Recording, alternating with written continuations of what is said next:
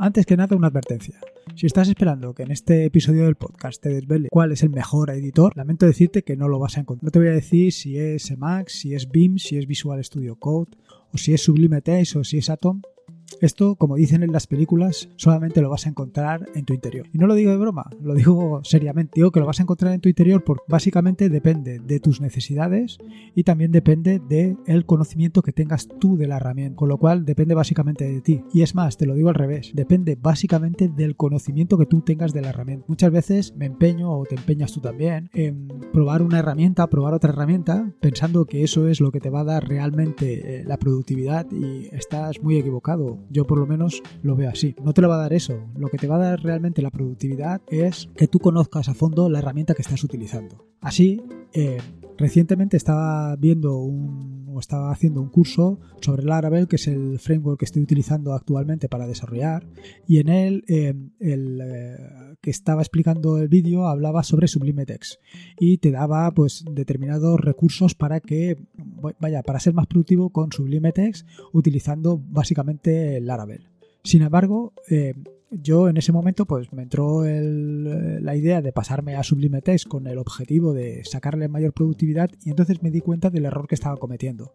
No se trata de cambiar a Sublime Text, se trata de encontrar el mejor flujo de trabajo en Visual Studio Code. Así en el episodio de hoy te voy a dar algunos consejos o algunas ideas para que exprimas al máximo Visual Studio Code frente a otras alternativas como pueden ser BIM, Emacs, Atom o Sublime Text.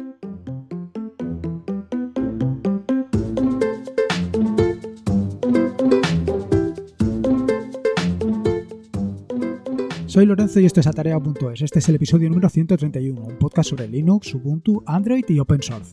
Aquí encontrarás desde cómo ser más productivo en el escritorio o montar un servidor de páginas web en un VPS hasta cómo convertir tu casa en un hogar inteligente. Vamos, cualquier cosa que quieras hacer con Linux, seguro que la vas a encontrar aquí. Como te decía, eh, muchas veces me siento bombardeado porque eh, distintos medios, distintas personas me hablan de otros eh, editores de código, de otros entornos de trabajo y siempre pienso que a lo mejor son mejores que el mío. Eh, me refiero a Visual Studio Code. Y lo pruebo. Así, por ejemplo, Ángel de UGIC siempre está hablando sobre Max.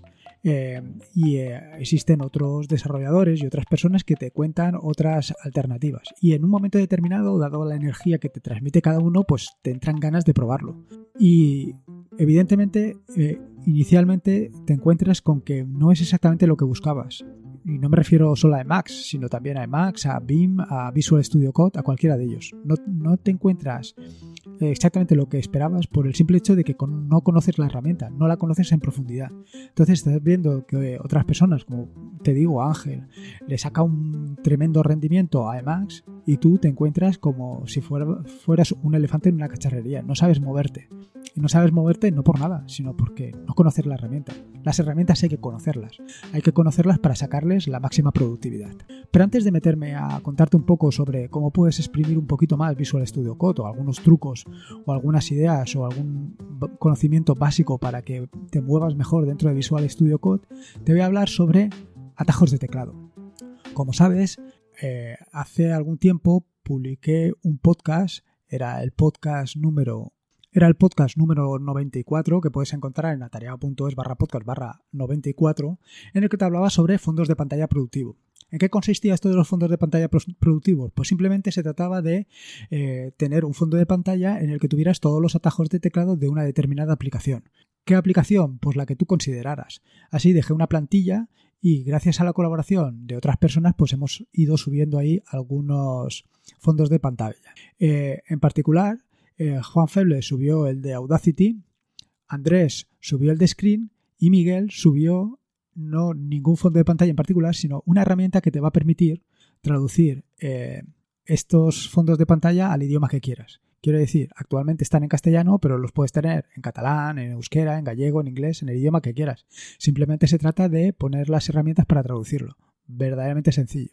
Aparte de esto, yo en su momento subí el de BIM, tengo medio subido el de Git, y ahora he subido el de Firefox, que te permite utilizar Firefox sin prácticamente mover la mano del teclado. Y por supuesto el de Visual Studio Code. Y todo esto viene en referencia a que esto de que te esté contando lo de los fondos de pantalla productivo porque tienes ahí el de Visual Studio Code y que te va a ayudar básicamente a poderle sacar productividad y poderle sacar la punta al episodio del podcast que te estoy contando hoy. Así, eh, para que para meternos un poco en harina, yo una vez tengas Visual Studio Code instalado, que realmente es sencillo, lo puedes descargar desde la página de, de Microsoft, em, simplemente decirte que lo primero que tienes que hacer es configurarlo y adaptarlo a tus necesidades. Adaptarlo a tus necesidades y que sea lo más operativo y lo más visible para ti y no preocuparte de otras cosas que vayas a ver. No es tanto eh, o no le quiero dar tanta importancia al, tema que quieras ponerle o a la visualización que le quieras añadir o a lo que tú consideres. Eso no es tan importante. Lo importante es, por ejemplo, que la fuente tenga el tamaño adecuado y no solamente eso, sino que también utilices ligaduras. Parecerá una tontería, pero esto de las ligaduras, esto de tener en vez de dos caracteres para hacer el mayor o igual, un solo carácter, pues ayuda mucho. Hace la mm, visión o hace la imagen o simplifica mucho el código y, lo hace mucho más atractivo. Y al final las cosas entran por los ojos. Esto es inevitable. La comida entra por los ojos y el código también entra por los, por los ojos. Un código bien estructurado, bien dispuesto con una sintaxis muy o sea con una sintaxis con vaya con sus comentarios con sus espacios y todo esto bien tabulado pues entra mucho mejor que un desastre a esto siempre ayuda códigos como Python que, como llevan el tema de la sangría, pues eh, son mucho más visuales y más fáciles de que te entre por los ojos. Luego, por otro lado, te recomiendo que utilices el autosave, el guardado de manera automática para evitarte alguna sorpresita de que te dejes alguna, vaya, que te dejes código por guardar y cosas de estas. Por supuesto, el gran dilema, espacios o tabuladores. Yo en particular prefiero el espacio y el espacio con de cuatro de cuatro espacios, básicamente. Y además, no solamente eso, sino que también me gusta ver los espacios entre palabras, ver un pequeño simbolito, un, puntito, para ver los espacios. Eso, no sé, casi que me relaja, te diría. Y luego, otra de las características que lleva incorporada Visual Studio Code es que te permite eh, em, definir qué archivos o qué directorios no quieres que se muestren. Con lo cual esto es realmente código, eh, realmente interesante para evitar, por un lado, distracciones y, para, y por otro lado, para que todo tu entorno de trabajo sea mucho más limpio y seguro. Y por último, eh, otra de las características que te va a permitir Visual Studio Code es configurar eh, por lenguaje de programación. Básicamente él lo entiende ya directamente en función de la extensión del archivo que le estás cargando, pero también le puedes decir que en vez de ser Python, pues es otra cosa. O que si no le pones eh, extensión, pues que decirle que, qué lenguaje estás utilizando. Bueno, como te decía, y esto es importante por el tema de lo que te contaba antes del fondos de pantalla productivos, para mí lo más importante actualmente es el tema de los atajos de teclado. ¿Por qué? Por el simple hecho de no tener que mover, eh, mover la mano y desplazarla hasta el ratón, desplazar el ratón en busca de algo cuando directamente lo tienes ahí al alcance de la mano, directamente desde, desde el teclado. Esto las personas como Ángel de Yugi, que digo, que utilizan Emacs lo tienen muy por la mano, pero es que realmente tú con Visual Studio Code lo tienes igual. Simplemente tienes que conocer los atajos de teclado que te van a ayudar a todo esto. Sinceramente, eh, puedes utilizar atajos o mapas de teclado de otros editores de código, como pueden ser Beam, Emacs, Sublime Text, todo esto lo puedes hacer. Sin embargo, yo considero que lo suyo es que una vez te metes en una herramienta, pues la conozcas con profundidad y le saques todas las características y todas las ventajas que tiene. ¿Por qué? Porque básicamente luego eh, cuando te muevas a otro a otro editor, a otro Visual Studio Code que no sea el tuyo, por las circunstancias que sean, pues no vas a tener que empezar a instalar extensiones y complementos que no te hacen falta cuando realmente lo que te hace falta es conocer exactamente la herramienta. Para esto tienes, además del fondo de pantalla productivo que te he comentado anteriormente, un atajo de teclado que es Control K, Control S, que te muestra todos los atajos de teclado que hay definidos por defecto en Visual Studio Code. Aquí tengo que hacerte una advertencia y es que eh, no es lo mismo Visual Studio Code los atajos de teclado en Linux, en Windows y en MacOS. Esto lo tienes que tener en cuenta. Hay algunas diferencias. Aparte de la tontería del comando y el control, eh, hay algunos atajos de teclado que no son exactamente los mismos o que no funcionan exactamente igual. Y esto sí que es importante. Respecto al tema de atajos de teclado, yo creo que es fundamental el tema de moverte por todos los elementos de pantalla sin levantar los dedos de teclado. Esto es fundamental. Así, lo primero es el tema de los editores, que te puedas mover entre los diferentes editores sin que tengas que utilizar el ratón. ¿A qué me refiero con los editores? Bueno, eh, Visual Studio Code te permite tener hasta tres editores de manera simultánea, es decir, tres editores uno al lado del otro que es tan sencillo para abrir un editor como control 1 para el primer editor, control 2 para el segundo y control 3 para el tercero. Y de esta manera puedes cambiar tan sencillamente como te lo acabo de contar entre editores. Es decir, si estás en el editor 2 y quieres pasar al editor 1, simplemente pasas a, le das a control 1 y pasarías al 1 o al 2 si utilizas el control 2, vaya. Esto es bastante sencillo. Ahora, una vez estás en un grupo de editores, para pasar o para desplazarte de un editor a otro tienes que utilizar control tab. Entonces, ahí te muestran los distintos, em, los distintos archivos que están abiertos en ese grupo de editores. Para cerrar un editor, simplemente con control W y para abrir un nuevo editor con control P. Ya te digo que todos los atajos de teclado no es para que te los aprendas de memoria conforme te lo estoy diciendo. No se trata de eso, sino se trata de que tengas una visión general de las posibilidades y de que lo importante que es eh, poder desplazarte entre todas las partes del, del, de Visual Studio Code. Por una parte, como te digo, los editores, y no solamente los editores, sino los grupos de editores. Cada grupo de editor va a tener varias pestañas, que es un editor en sí, y para desplazarte, como te digo, entre grupos de editores es con lo que tienes que utilizar el control 1, control 2 y control 3. Y para desplazarte entre editores de cada grupo de editores, eh, utilizarás el control tab. Ahora, además de esto, evidentemente tienes los paneles laterales. ¿Qué es lo que encuentras en el panel lateral? En el panel lateral vas a encontrar el explorador de archivos, el buscar y reemplazar, el control de versiones, la depuración y las extensiones. Perfecto, ahí los tienes todos. Sin embargo, la gran ventaja o lo interesante es que te puedas desplazar a todos estos, a todos los elementos del panel lateral de nuevo sin utilizar el ratón para ser lo más rápido posible o lo más productivo posible. ¿Cómo? Con atajos de teclado. De manera que, por ejemplo, si quieres ir al buscar reemplazar, con mayúsculas control F te vas a buscar reemplazar. ¿Que quieres volverte de nuevo al, al editor? Pues simplemente utilizas control tab y vuelvas al editor. ¿Que quieres desplazarte a otro grupo de editores? Pues utilizas el control 1, control 2, control 3. De esta manera ya tienes perfectamente establecido el movimiento entre el editor y el panel lateral.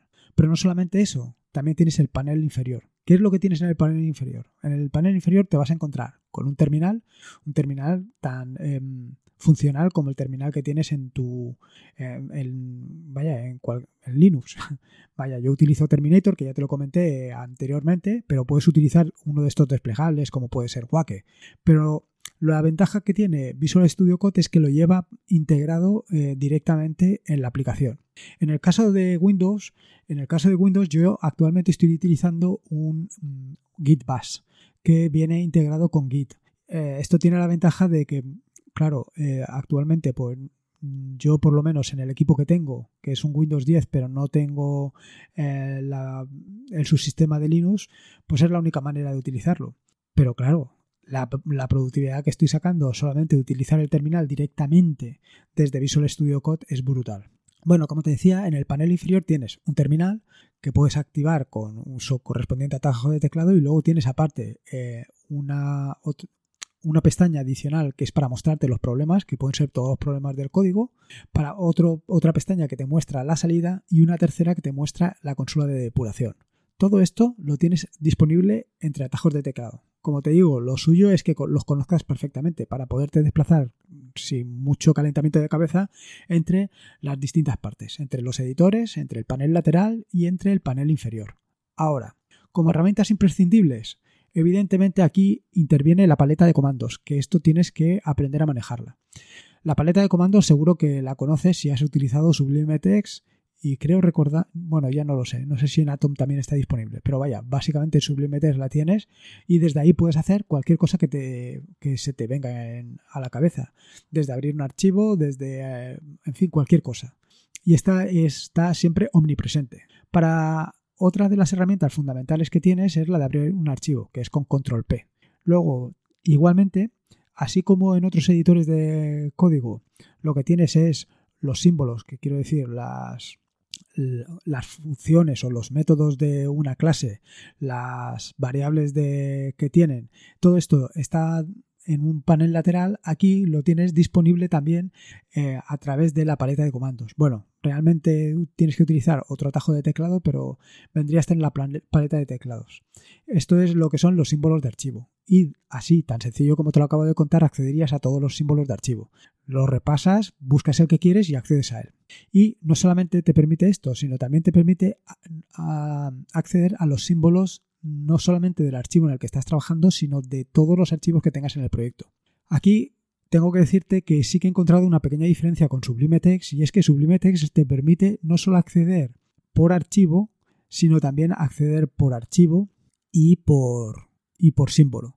Entonces queda un poco claro, un poco más claro, o por lo menos esa es la, impresión que me ha dado a mí.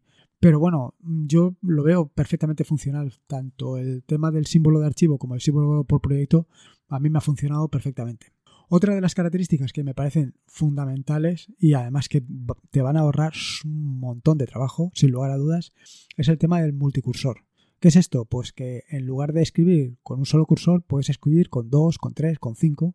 Y esto es realmente sencillo. Simplemente es utilizar un atajo de teclado que es eh, mayúsculas, control y la flecha para arriba o hacia abajo y vas creando tantos cursores como necesitas. Pero no solamente eso, sino que tú puedes seleccionar una palabra, utilizar otro atajo de teclado y te pondrá un cursor en cada una de esas palabras. Con lo cual puedes, por ejemplo, si has escrito mal una palabra, puedes corregirla directamente. Sí, que podrías reemplazarla con control, em, con control F o con control H. Sí, lo puedes hacer, pero no sé, de esta manera es que tienes unas posibilidades espectaculares. Y por supuesto también tienes acceso a las definiciones, de manera que tú situándote sobre una función en concreto con tu cursor, utilizando un atajo de teclado, te muestra la definición de esa función eh, para que, vaya, lo que es el, documento, el, el, código de esa función. Lo cual pues te va a ayudar mucho para, vaya, para desarrollar más rápido, para trabajar mucho mejor y mucho más eficientemente. Por supuesto que los chicos de Visual Studio Code han pensado un poquito en todo y sobre todo en el tema de eh, desarrollar sin distracciones. ¿Cómo? Pues han desarrollado lo que o han implementado lo que viene a ser el modo Zen, que es que básicamente tu pantalla o Visual Studio Code ocupa toda la pantalla como si fuera hicieras un F11, pero además te quita todo lo que tienes o todos los accesorios que no vas a utilizar. ¿Cuáles? Pues por ejemplo la barra lateral, el panel inferior, todo eso lo hace desaparecer. El mini código este que te aparece en la parte de derecha, el mapa de código que aparece en la parte derecha, todo eso desaparece, quedando un, ¿vale? Un editor completamente limpio y expedito para que puedas trabajar sin ningún tipo de problemas y distracciones. Aparte de esto, y si tampoco quieres ir al modo Zen, simplemente con ocultar el panel lateral ya ganas mucho. Esto es un atajo de teclado como es Control B que lo tienes enseguida. Respecto a Markdown, bueno, respecto a Markdown, decirte que actualmente tiene soporte nativo para Markdown. Tanto es así que te permite la previsualización en tiempo real de lo que estás eh, modificando en Markdown. Yo ahora actualmente estoy utilizando Markdown desde BIM en lugar desde Visual Studio Code. ¿Por qué? Pues no tengo ni idea manías que tiene uno, a mí me ha dado así, soy bastante productivo, no me distraigo con BIM, o sea, con BIM, con utilizando BIM y lo cierto es que funciona o que voy muy bien. Luego, por último, para decirte y ponerte la guinda al pastel, decirte que eh, Visual Studio Code también lo puedes iniciar desde el terminal. Así, por ejemplo, utilizando code-r, abres el directorio en curso y code-n abres una nueva instancia desde de Visual Studio Code. Esto así, tan sencillo como te lo estoy contando. Esto te permite, pues, mm, además de ser productivo cuando estés utilizando Visual Studio Code, cuando estás trabajando o cuando estás trabajando en, un terminal, pues simplemente eh, utilizando estos comandos puedes abrir eh, Visual Studio Code y continuar editando en él. En fin, espero haberte dado unas pequeñas pinceladas acerca de Visual Studio Code y cómo puedes sacarle un poquito más de productividad. Desde luego, para mí lo fundamental es los atajos de teclado, que le ese todo el partido posible. Y para ello, pues siempre puedes instalarte o descargar los fondos de pantalla, convertirlos al fondo de pantalla, a las dimensiones de la pantalla que estés utilizando tú y empezar a trabajar con ellos. Y si quieres aportar algún fondo de pantalla adicional los que ya hay disponibles, pues ahí lo tienes. Lo tienes para que tú también puedas colaborar. En fin, espero que te, te haya gustado este episodio del podcast. Eh, comentarte que las notas del podcast que puedes encontrar en atareado.es barra podcast barra 131 pues están todas las notas y algunos atajos de teclado desde donde puedes descargar los fondos de pantalla productivos, en fin, todo esto. Pásate por allí, me dejas tu opinión, me cuentas si BIM es el, tu preferido o es Max o es Sublime Text, lo que tú consideres y poco más, decirte que este es un podcast suscrito a la red de podcast de sospechosos habituales y que te puedes suscribir a esa red de podcast en eh, podcast en fitpress.me barra podcast barra sospechosos habituales. Lo he dicho mal, no, lo he dicho fatal, es fitpress.me barra sospechosos habituales. Que allí encontrarás una barbaridad de podcasts, podcasts muy interesantes que te cuentan cosas realmente útiles, prácticas y no solamente útiles y prácticas, sino cosas también que, que son interesantes, vaya. Y por finalizar esto, que me enrollo como las persianas, decirte que, como te digo siempre, que la vida son dos días y uno ya ha pasado. Así que disfruta como si no hubiera mañana y sobre todo disfruta con Linux y siendo productivo. Productivo con Visual Studio Code o con el editor de código que tú prefieras. Un saludo y nos escuchamos el próximo jueves.